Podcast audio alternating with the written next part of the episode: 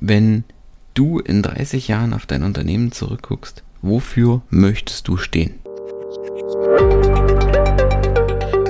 Und damit hallo und herzlich willkommen zu Employer Branding to Go, der Podcast, der sich darum kümmert, dass du die magischen Worte für deine Arbeitgebermarke findest. Ich bin Michael und ich freue mich, dass du heute wieder eingeschaltet hast.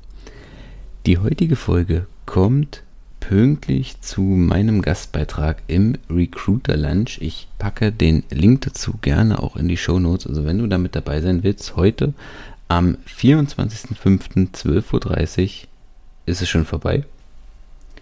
Ähm, es geht 11.30 Uhr bis 12.30 Uhr geht es los. Heute rund um das Thema, was auch im Prinzip die heutige Podcast-Episode begleiten soll. Es geht um das Thema Stellenanzeigen. Oder ganz konkret, wie schaffe ich es besser, dass meine Employer Brand auch in meinen Stellenanzeigen durchkommt. Und da gibt es verschiedene Herangehensweisen, über die ich in dieser Runde gerne sprechen möchte. Also wie gesagt, sei gerne mit dabei. Ähm, der erste Punkt, den ich mir stellen muss, oder die erste Frage, die ich mir stellen muss, ist, wo möchte ich in meiner Stellenanzeige über das Thema Employer Branding kommunizieren. Und da gibt es jetzt verschiedene Möglichkeiten. Wenn ich eine eigene Karriereseite habe, ein eigenes Portal habe, dann kann ich dort einfach auch einen eigenen Bereich einführen, der sich mit dem Thema Employer Branding Kultur beschäftigt. Noch über den Benefits, wo ich quasi sage, ähm, wie ist die Arbeitsweise in meinem Unternehmen? Was zeichnet meine Kultur aus? Was, wie sieht das Miteinander untereinander aus? Also wie ist, also unter uns aus, wie ist die Kommunikationskultur quasi im Unternehmen? Da geht es um wesentlich mehr als einfach nur um eine Dudes-Kultur, sondern auch ähm, wie ist im Prinzip das Miteinander? Verbringt man gemeinsam Zeit? Wie ist die Führungskultur? Wie ist so diese, der ganze, das ganze Thema Weiterbildungen bei uns? Welche Events gibt es oder Benefits gibt es auch abseits ähm, der typischen äh, Benefits in dem Sinne.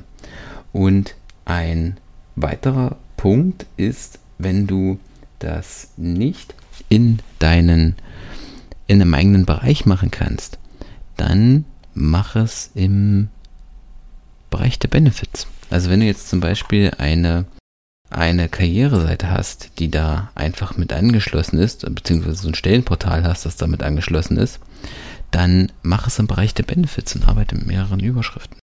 Ein anderes Thema ist, was möchtest du überhaupt über die Employer Brand kommunizieren? Und hier gibt es einen ganz zentralen Punkt, für den du am Ende mit deiner Employer Brand stehst, und das sind deine Werte. Also mach dir klar, welche Werte sind uns wichtig, was ist das Ziel des Unternehmens, wofür möchten wir stehen. Und das wirklich mal Butter bei die Fische, um es, um es ganz platt zu sagen, abseits dieser üblichen Marketing-Blabla-Floskeln, wirklich, wenn du in 30 Jahren auf dein Unternehmen zurückguckst, wofür möchtest du stehen? Und wenn du das nicht genau weißt, dann frag da auch gerne mal deine Mitarbeiter, wofür wollt ihr wahrgenommen werden? Und das ist, Mitarbeiter ist ein entscheidender Punkt. Frag dich einfach auch mal, lass mal Revue passieren, wer passt in mein Unternehmen? Was sind so die Typen an Mitarbeitern, äh, mit denen wir sehr gut zusammenarbeiten konnten, die sehr gut für dich, für mich arbeiten konnten und mit wem hat es vielleicht gar nicht ge geklappt. Und dann guck, wie kannst du die konkreter ansprechen. Und das bringt mich letztendlich auch schon zum wie der ganzen Geschichte, nämlich die Frage, wie möchtest du in der Stellenanzeige denn kommunizieren, also in Form deiner Employer Brand. Und auch hier dreht sich alles wieder um das Thema Unternehmenskultur. Sprich von deiner Kultur und arbeite mit Emotionen, vor allem Neugierde und Freude. Mach deine Bewerber, deine potenziellen Mitarbeiter auf dein Unternehmen neugierig und lass sie sich auf dein Unternehmen freuen und ja, da kannst du ruhig auch mit Wortwitz und, und Humor arbeiten. Also sei kreativ an der Stelle. Das andere ist, komm weg von den üblichen Fakten.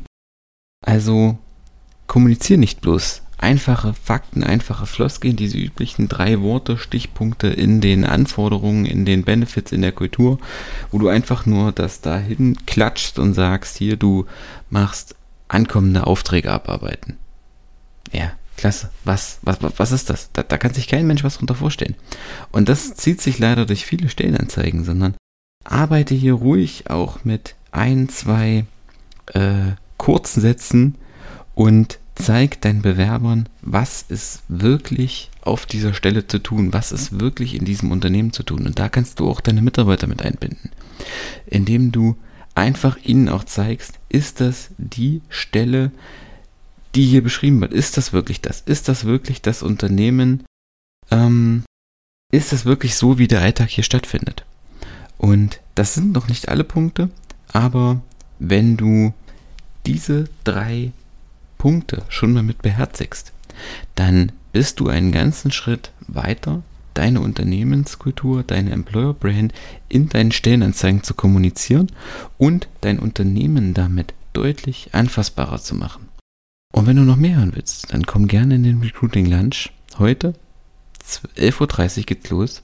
Ich packe den Link in die Shownotes. Ansonsten können wir da auch gerne nochmal in den Austausch gehen und ich verrate dir, auf was es noch ankommt, wenn du deine Employer Brand in deinen Stellenanzeigen kommunizieren möchtest, wenn du quasi die Magie deiner Kultur da reinbringen möchtest. In diesem Sinne, ich freue mich von dir zu hören. Wenn dir die Folge gefallen hat, freue ich mich über eine Bewertung, über ein Abo.